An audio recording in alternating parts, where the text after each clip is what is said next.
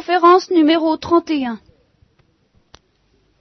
Alors, il faut tout de même que j'enchaîne, parce que nous n'avions pas fini le chapitre. Il, faut le finir. Nous allons donc relire entièrement ce chapitre. Si j'ai des petits commentaires à faire en, en survol au cours de la lecture, je les ferai, mais ce sera rapide en principe. Nous allons relire entièrement ce chapitre. Nous laisserons de côté les problèmes qu'il soulève au début, puisque nous les avons traités en partie l'année dernière. On pourrait recommencer, bien sûr, cette année, mais il n'y a pas de raison, alors on n'en finirait pas. Et au contraire, nous nous arrêterons à la fin, sur laquelle alors j'aurai certaines choses à vous dire, euh, qui pour- nous pourront nous prendre un certain temps, comme vous verrez. Alors, chapitre 15 de, l'épi- de la première aux Corinthiens. Je vous fais connaître, mes frères, l'évangile. Bon, l'évangile, enfin, ce que, la bonne nouvelle, la nouvelle, euh, la révélation, le dévoilement, l'enseignement, la chose, la chose dont je vous parle, hein, la chose que je vous ai annoncée, que vous avez reçue et auquel vous demeure- demeurez ferme. Bon, déjà cette notion de fermeté qui suppose que que c'est pas évident que tout le monde ne demeure pas ferme, voire les Galates en particulier, et quelques autres de temps en temps, par lequel aussi vous serez sauvés. Bon, voilà un mot dont nous reparlerons un jour. Sauvés. Si, voilà, donc ça va pas de soi. Si vous retenez bien, en quel sens je voulais annoncer. Voilà, cette idée qui est tellement euh, névralgique aux yeux de l'Église et qui est la clé du bien des disputes actuelles, vous avez le droit de modifier les formules qu'on vous a apprises au catéchisme, par exemple, ou même que vous trouvez dans la Bible, ceci contre les orthodoxes qui ne voulaient modifier aucune formule. L'Église catholique romaine a toujours pris la liberté de- d'enrichir les formules, de les expliquer, de les modifier, non pas en sens qu'elle retire ce qui a été dit, mais qu'elle le précise, qu'elle le nuance, à condition que chacun de ces enrichissements, chacune de ces modifications, chacun de ces apports respecte le sens initial, ne soit pas une déviation, ne soit pas une tricherie. Pas- Si on dit que Jésus-Christ est vrai Dieu et vrai homme, bien on a le droit de dire tout ce qu'on voudra à partir de là, à condition que ça n'aboutisse pas à dire, par exemple, qu'il a été vrai homme avant la résurrection et vrai Dieu après, parce que là le sens n'est plus le même. Voilà. Alors faites ce que vous voulez, hein, mais retenez bien en quel sens je vous ai annoncé cette nouvelle, à moins, que vous n'ayez cru en vain. Vous voyez que le danger n'est pas inexistant pour Paul. Que des gens qui ont cru croient en vain. Je vous signale en passant que plus ça va, plus je suis euh, en admiration une admiration d'ailleurs dont le Christ peut facilement se passer. Enfin, c'est comme ça. Notre louange aussi, Dieu peut s'en passer, mais il nous la demande quand même, n'est-ce pas? Eh bien, je suis en admiration devant la parabole du semeur, parce que l'expérience apostolique qu'on peut faire est tellement confirmée et vérifiée quotidiennement par cette parabole du semeur qu'il y a de quoi être dans l'admiration. Et euh, si on ne veut pas avoir trop de désillusions dans ce travail apostolique, il faudrait se la remémorer en permanence et ne pas attendre des moutons à cinq. Mais des miracles, oui, mais pas des moutons à cinq. Il faudrait que vous fassiez une conférence pour vous expliquer la différence entre un miracle et un mouton à cinq. Eh bien, euh, c'est toute la différence qu'il y a entre l'enfant Jésus et le Père Noël. Hein. L'enfant Jésus, c'est une vérité transcendante et écrasante. euh, le Père Noël, c'est euh, euh, vérité facile. Et euh, alors,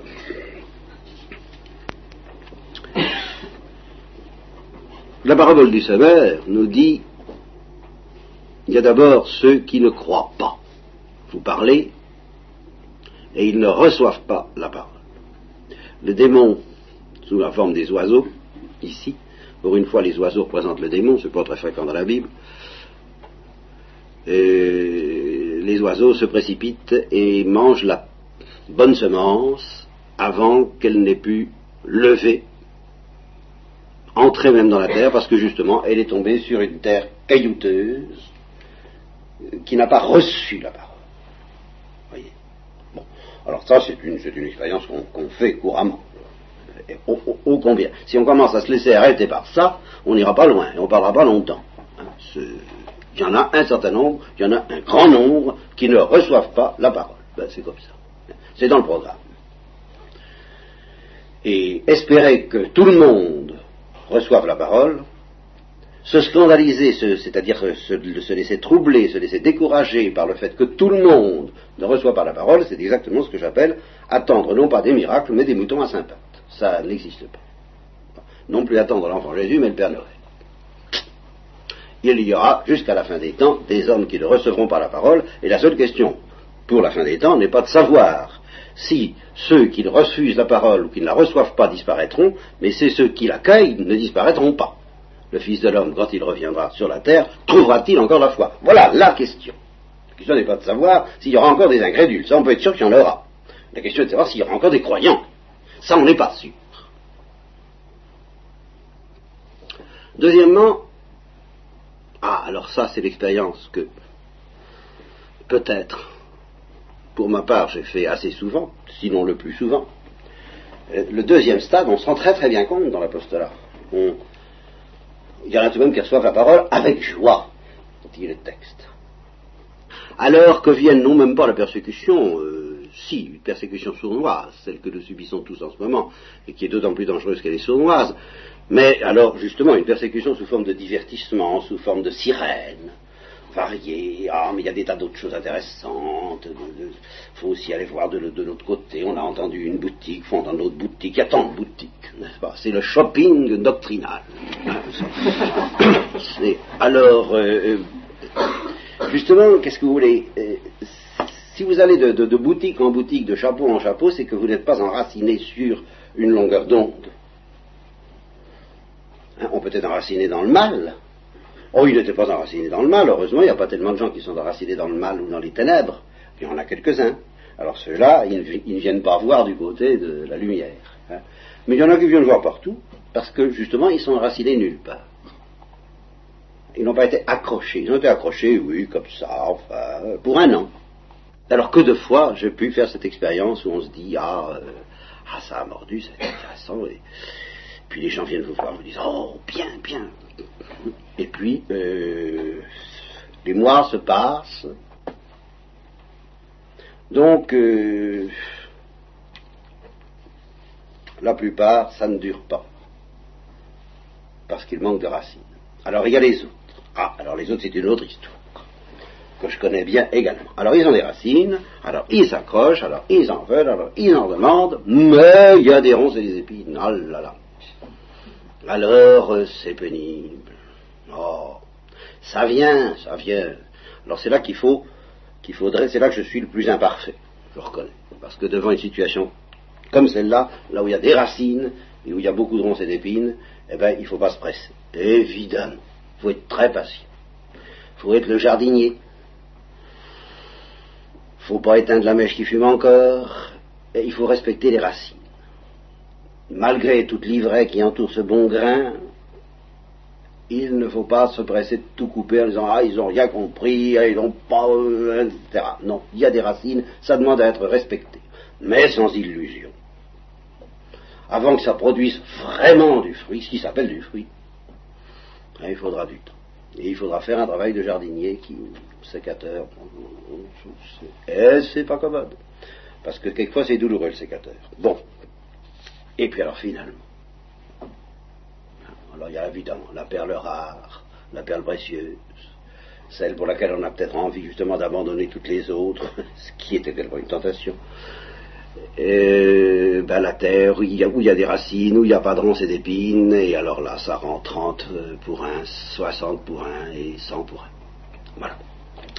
Alors, Saint Paul ayant fait cette expérience, à moins que vous n'ayez cru en vain, c'est-à-dire à moins que vous n'ayez pas de racines, voilà, vous avez cru. Oh, vous avez cru. vous avez cru, vraiment. Vous avez accueilli la parole avec joie. Mais attention, avec-vous des racines? Si vous n'avez pas de racines, vous avez cru en vain. Parce, et ça ne va pas durer. Si vous avez des ronces et des épines, vous n'aurez pas cru en vain. C'est très différent, vous voyez, les ronces et des épines, de l'absence des racines. C'est beaucoup plus embêtant, l'absence des racines. Parce que justement, c'est du non-être. Tandis que les ronces et les épines, il y a un peu trop d'êtres, si vous voulez. Ça, se fait un peu concurrence. Eh oui.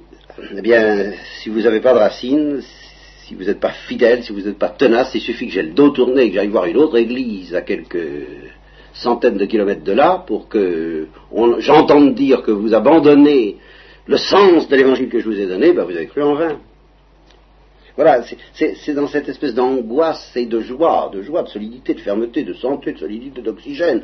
Mais, mais, mais dans quelle angoisse En même temps que Saint Paul vit en permanence, c'est ça qu'il faut restituer quand on lit les épîtres. Il ne faut pas se contenter de dire le texte, vous comprenez? Il faut essayer de voir le bonhomme. Et derrière le bonhomme, l'Esprit Saint, si possible, qui anime le pauvre homme. Moi, vous comprenez, je vous ai transmis ce que j'ai moi-même reçu, je n'ai rien inventé, dit, c'est Paul qui parle, alors là. Je n'ai rien inventé. Et je, je crois pouvoir, c'est une des rares choses où je crois pouvoir, moi, moi, Père Molinier, me rendre le même témoignage que Paul, je crois n'avoir rien inventé de ce que je vous ai donné, je crois l'avoir reçu, et je ne vous ai pas donné autre chose, jusqu'à présent. Je ne vous l'ai peut-être pas assez donné, mais je ne vous ai pas donné autre chose. Ça, je ne crois pas. Donc je vous ai transmis ce que j'ai moi-même reçu, que le Christ est mort à cause de nos péchés. Oh, que voilà une formule sur laquelle il faudra que nous revenions. C'est la première des formules que je vous demande de noter dans votre mémoire pour, pallier aux insuffisances de la mienne, si vous voulez bien, Surtout que vous avez des mémoires magnétiques là en quantité suffisante. Alors, euh, première formule sur laquelle nous reviendrons assez longuement, le Christ est mort à cause de nos péchés. C'est pas si facile à comprendre que ça. Il y aura des distinctions à faire que justement je n'avais jamais faites avant le mois de juillet dernier, malgré le catéchisme et la théologie que j'avais bien apprise, consciencieusement, eh bien, je n'avais pas compris certaines choses dont je voudrais vous entretenir. Le Christ est mort à cause de nos péchés. Conformément aux Écritures, oui, tout cela est bien plus mystérieux aussi que ça n'a l'air à première vue. Quand il dit en particulier aux disciples d'Emmaüs, vous n'avez rien compris, vous êtes complètement bouchés, mes pauvres amis, vous êtes découragés parce que je suis mort, ben alors qu'il était conforme aux Écritures que le Messie, le Sauveur, devait souffrir et mourir pour entrer dans la gloire. Oui, c'est dans les Écritures, mais c'est bien mystérieux. Qu'est-ce que ça veut dire? Voilà ce que je crois avoir un peu moins mal compris depuis quelque temps et dont je voudrais vous entretenir à l'occasion de ce texte. Mais nous allons continuer la lecture. Euh, qu'il a été enseveli, voyez notre petit credo, qui se constitue déjà un peu, credo que vous avez peut-être appris un jour, sans parler du credo de la messe, qu'il a été enseveli et qu'il est ressuscité le troisième jour, et il répète, ça avec une insistance importante, conformément aux Écritures. Tout ça était bien. C'est-à-dire, comprenez conformément aux Écritures, ça n'est quand même pas une pure et simple correspondance matérielle. Est-ce que c'est dans le registre? Est-ce que vous êtes bien dans la liste des, des, passagers du vol 747-28, euh, vous comprenez? Ah, euh, Enseveli, ah oui, c'est dedans, tiens, alors, ça, non, ça veut dire tout simplement, conformément à, à une sagesse insondable que seul le Saint-Esprit nous permet de pressentir et qui s'exprime dans les Écritures. Voilà ce que ça veut dire, conformément à une sagesse. quelle sagesse? Eh Ben voilà, je voudrais bien essayer de vous en parler, de cette sagesse-là. Et qu'il a été vu de Pierre, Céphas, puis des douze, Ensuite, il a été vu de plus de 500 frères en une seule fois. Hallucination collective, bien entendu, pour ceux qui ne croient pas que le corps du Christ ait pu être ressuscité, ou alors projection euh, dans un genre littéraire d'une foi tout à fait existentielle. Ils étaient kierkegaardiens avant la lettre, et puis ils avaient su dire ça en termes euh, pour des gens qui ne pourraient pas devenir kierkegaardiens avant 20 siècles. Bon, alors euh, non, moi je crois qu'il a été vu de plus, de plus de 500 frères parce qu'il était visible. Je m'excuse, n'est-ce pas Mais je, crois. Je crois qu'il a été vu parce qu'il était visible. C'est un peu, curieux, mais enfin c'est comme ça. C'est-à-dire qu'il avait un corps euh, visible. Les corps seuls sont visibles. En une seule fois, dont la plupart euh, vivent encore aujourd'hui. Vous pouvez y aller voir, vous les Corinthiens qui êtes toujours un peu faibles dans la foi. Allez, allez voir les témoins. Voilà. Je voudrais bien pouvoir vous en dire autant. Je n'ai pas le temps de vous expliquer immédiatement que, en fait, je peux vous en dire autant mais dans des conditions un peu différentes. Mais donc euh, certains sont encore vivants, mais certains aussi sont morts, quelques-uns. Bon, ensuite il a été vu de Jacques. Alors Jacques, c'est je, crois que est-ce l'apôtre, est-ce euh, Jacques de Jérusalem Ça, je n'en sais rien. Je, nous en avons peut-être parlé l'année dernière. Je n'ai pas eu le temps de voir cette question ce soir. Elle n'est pas capitale, n'est-ce pas? Ensuite, il a été vu de Jacques, puis de tous les apôtres. Et puis alors à la fin, il a été vu de moi, même de moi. Moi l'avorton. Moi le, Il faudrait dire ça, là encore, il faudrait y mettre la musique. Hein. Moi, oh moi. Le dernier des derniers. Car moi je suis le dernier des apôtres. Je suis même pas digne de ce nom. Pas digne d'être appelé apôtre. Pourquoi? Ben Parce que j'ai persécuté l'Église de Dieu. Mais euh, il ne va pas s'attarder dans des... Euh, non, non, hein, au contraire. C'est pour exalter son médecin qu'il dit ça. Je ne suis pas digne d'être appelé apôtre, j'ai persécuté l'Église de Dieu, mais par la grâce de Dieu, je suis ce que je suis. Voilà, c'est comme ça. Et envers moi, alors il se rend témoignage à lui-même, sa grâce n'a pas été vaine. Hein, j'étais une bonne terre. J'avais des racines, ça pour des racines, il y en avait. Hein. Des racines assez dures à, avaler même, hein, pendant qu'il persécutait l'Église de Dieu. Des ronces et des épines, il devait en avoir aussi. Mais à il n'en a peut-être plus beaucoup, puisque, en effet, la grâce n'a pas été vaine en lui, c'est qu'elle a, rendu sans pour un, donc il n'y avait plus beaucoup de ronces ni d'épines. Plus que tous. Ah bah, il va, voyez, hein, je suis le dernier des derniers. Ce pas des formules littéraires, vous savez, il le croit, il le sait, il l'a expérimenté, il l'a vu, il l'a savouré dans la lumière de Dieu. Vous savez, je, faut bien que je vous souhaite cette grâce, parce qu'on ne sait rien tant qu'on n'a pas savouré dans la lumière de Dieu qu'on est le dernier des derniers. Hein. C'est une grâce que je vous souhaite, mais enfin, je vous la souhaite avec beaucoup de discrétion. Il ne m'appartient pas de vous souhaiter des choses pareilles. C'est nécessaire, faut y passer, mais enfin, je vous préviens, euh, on s'en passe. J'entends dans la lumière de Dieu tous les remords qu'on peut se donner à soi-même. Et il y en a qui se donnent des remords, d'ailleurs, soit dit en passant, beaucoup de remords, euh, pour prévenir Dieu, en quelque sorte, pour aller plus pour, pour le dispenser de nous donner cette lumière, où on verra dans cette lumière qu'on est le dernier des derniers. Il y a tous les trucs possibles et imaginables pour fuir cette évidence qu'on est le dernier des derniers. Et, l'homme qui n'a pas connu ça ne sait rien, c'est l'Écriture qui dit. Celui qui n'a pas se connaître, c'est ça que ça veut dire.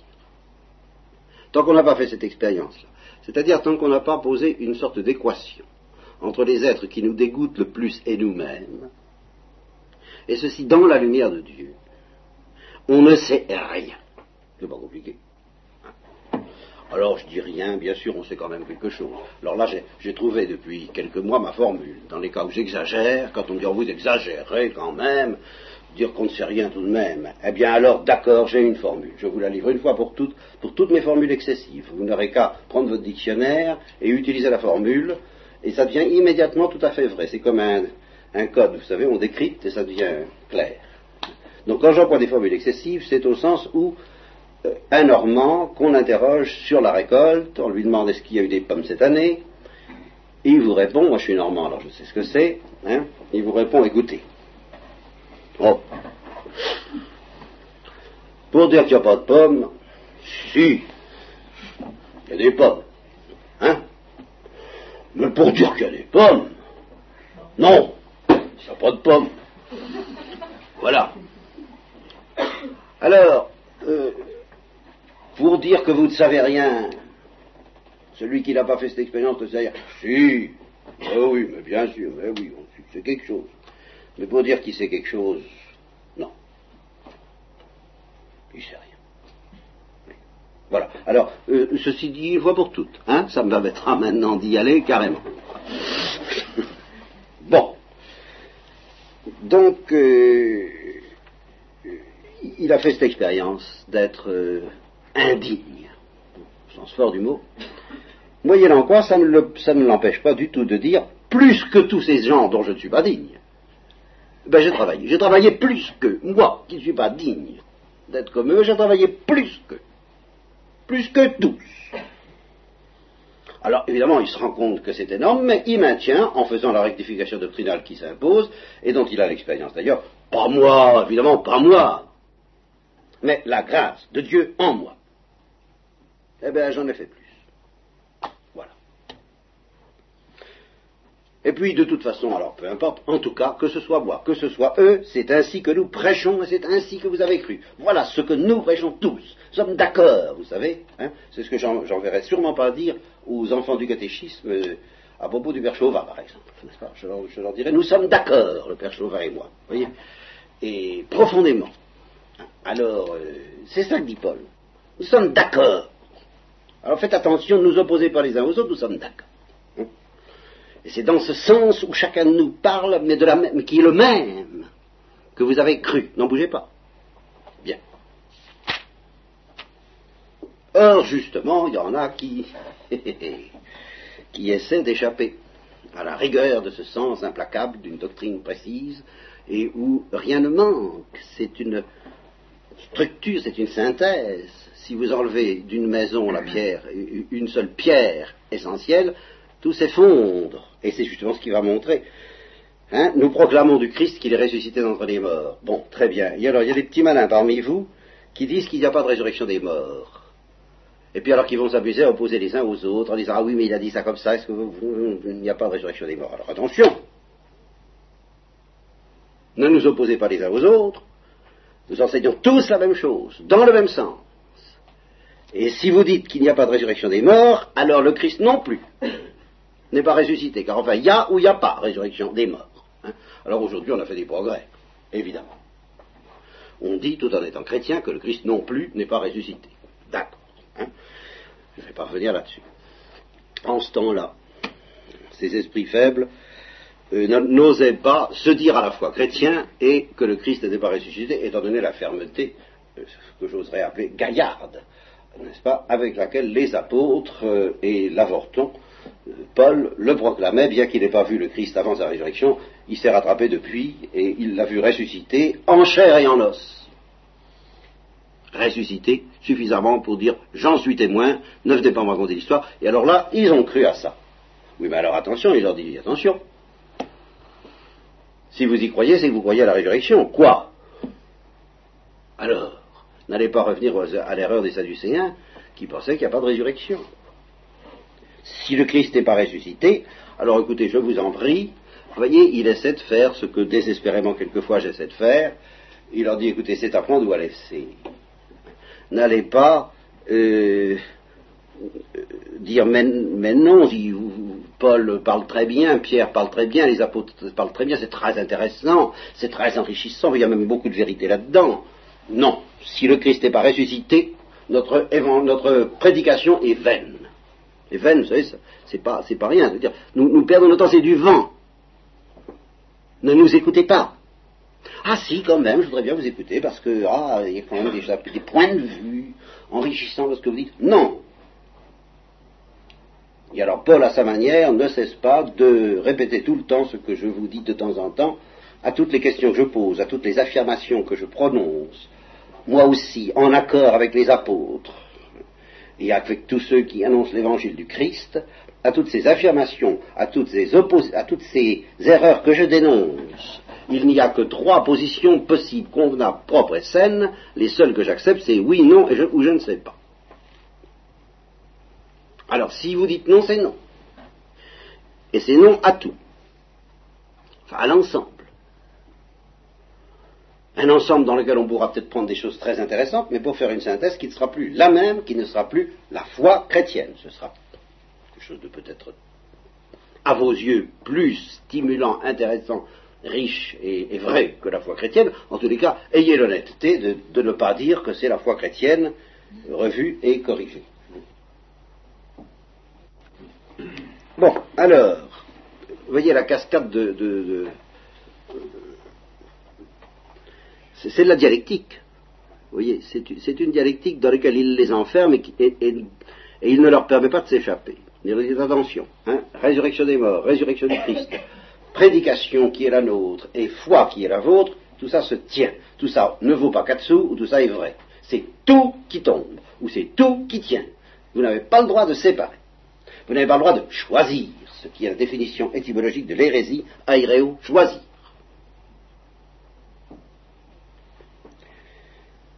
Alors, si le Christ, s'il n'y a pas de résurrection des morts, le Christ non plus n'est pas ressuscité, et si le Christ n'est pas ressuscité, notre prédication est vaine et votre foi aussi. Tout ça ne vaut pas quatre sous. Manet et Elfares, de la poussière.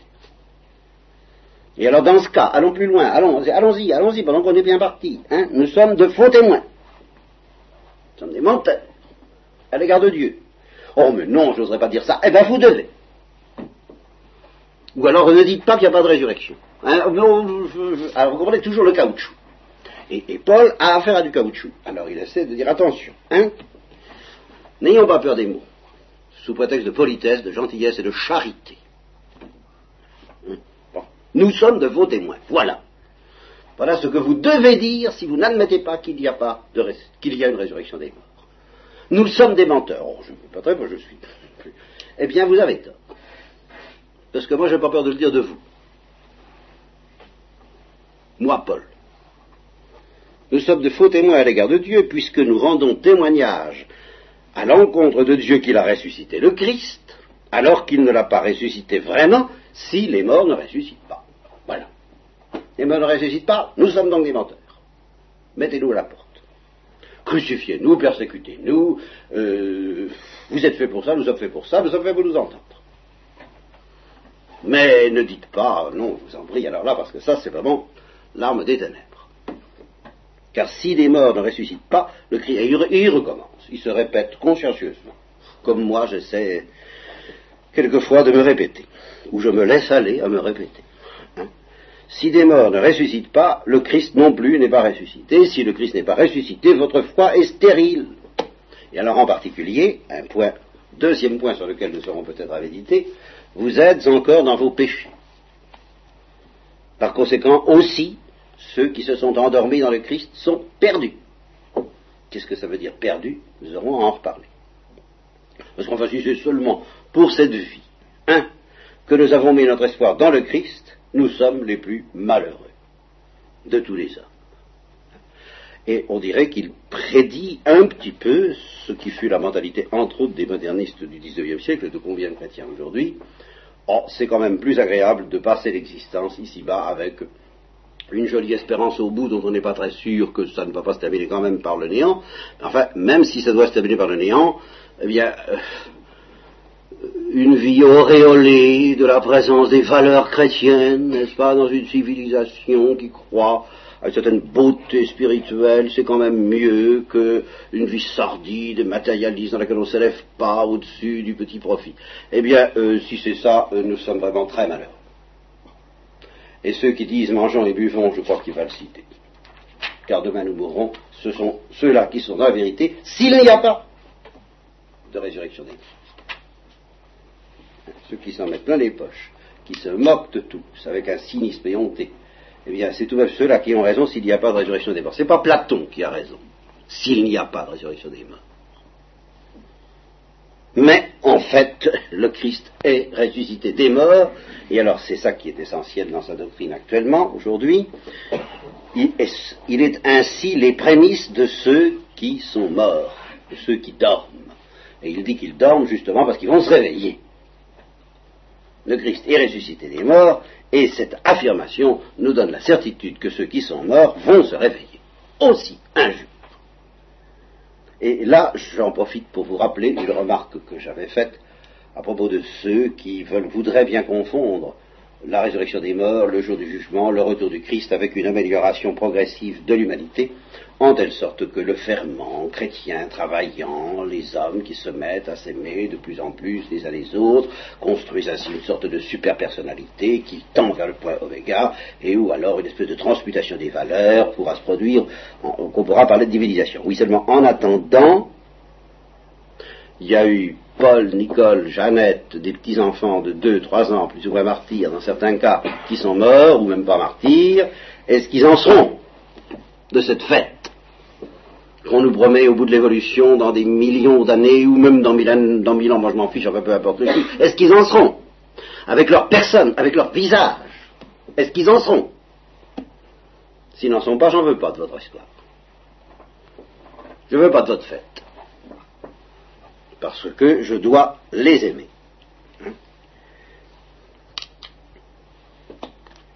Alors euh, ceux qui dorment comptent pour moi. Voilà ce que. si vous transfigurez le message qui nous a appris que ceux qui dorment, ces enfants que j'énumère, ressusciteront, si vous le transfigurez dans un message où oh, bon, ils sont retournés à la poussière, mais euh, vous allez voir ça va aller mieux et, il va y avoir une horreur sur l'humanité, alors je ne marche pas parce que ceux qui dorment, qu'est-ce qu'ils vont devenir? Dans votre fête, dans votre messianisme, dans votre fête de l'humanité, hein, sans jeu de mots. mais tel qu'on peut la rêver, dans les, meilleures hypothèses, dans les meilleures hypothèses thégardiennes. Hein? Ceux qui dorment, ceux qui sont déjà morts, est-ce que ça va les ressusciter, votre évolution heureuse? Si oui, alors c'est notre foi, oui bien sûr, mais ça ne viendra pas au bout d'une évolution scientifique, euh, quand même. Hein? Sinon, eh bien non, je ne vais pas. Alors, ici intervient la doctrine dont je pensais commencer à vous parler ce soir et dont nous commencerons à parler plutôt la prochaine fois, mais nous allons essayer d'arriver quand même à lire la fin, du, chapitre, au moins ce soir, car puisque c'est par un homme que la mort est venue dans le monde, c'est par un homme aussi que la résurrection des morts viendra dans le monde.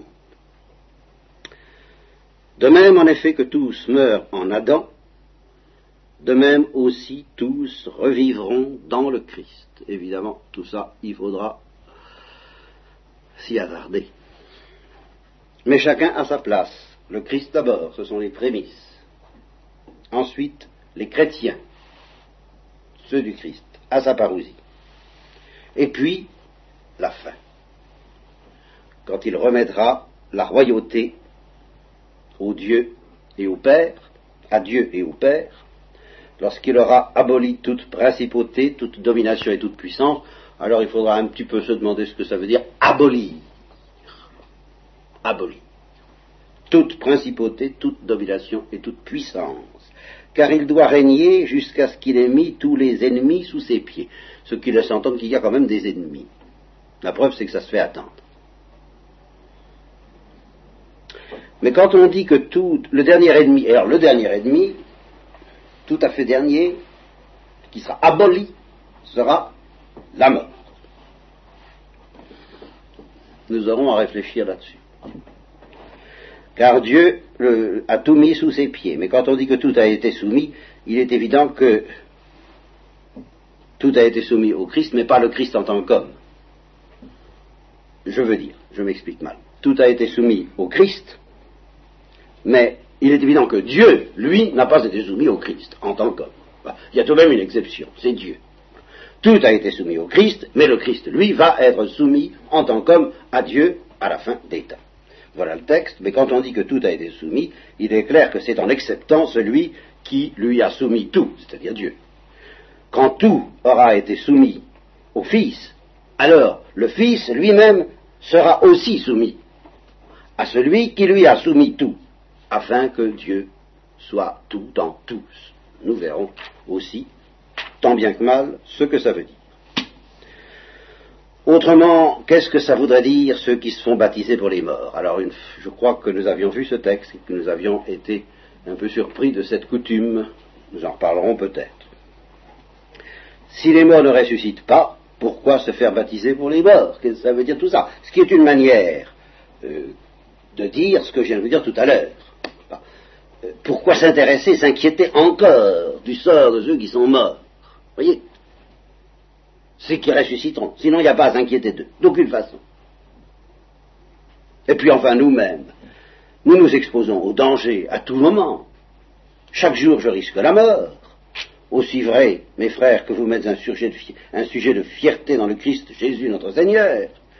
Ben alors, vraiment, j'ai combattu les bêtes à Éphèse. Vous croyez que c'est pour vraiment le plaisir de pouvoir dire je suis costaud, j'ai remporté la, victoire sur les bêtes, dans un intérêt humain, mais j'y gagne.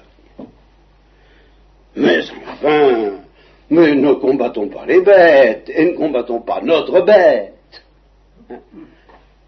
Si les morts ne ressuscitent pas, mangeons et buvons, car demain nous mourrons. Voilà.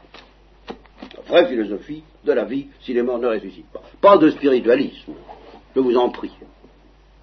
le spiritualisme à l'athénienne, de ces gens très distingués euh, qui trouvaient que parmi les plaisirs de la terre, de la terre, et ils ne croyaient qu'à ça, les plus distingués, les plus agréables sont les plaisirs spirituels. Peut-être. Mais enfin, ils sont peut-être agréables, mais ils sont minces. Mangeons et buvons. Voyons. Ne vous y trompez pas, hein. Revenez à vous-même sérieusement et ne péchez plus. Car il y en a en effet qui ne connaissent rien de Dieu parmi vous. Je le dis à votre confusion. Alors à ce moment-là, une objection. Et je m'aperçois que cette objection, eh bien, va donner lieu à un développement tellement long que je ne peux tout de même pas me permettre de vous infliger ça ce soir à l'heure du sommeil, du sommeil qui n'est pas celui, c'est un sommeil dont vous ressusciterez assez facilement demain matin.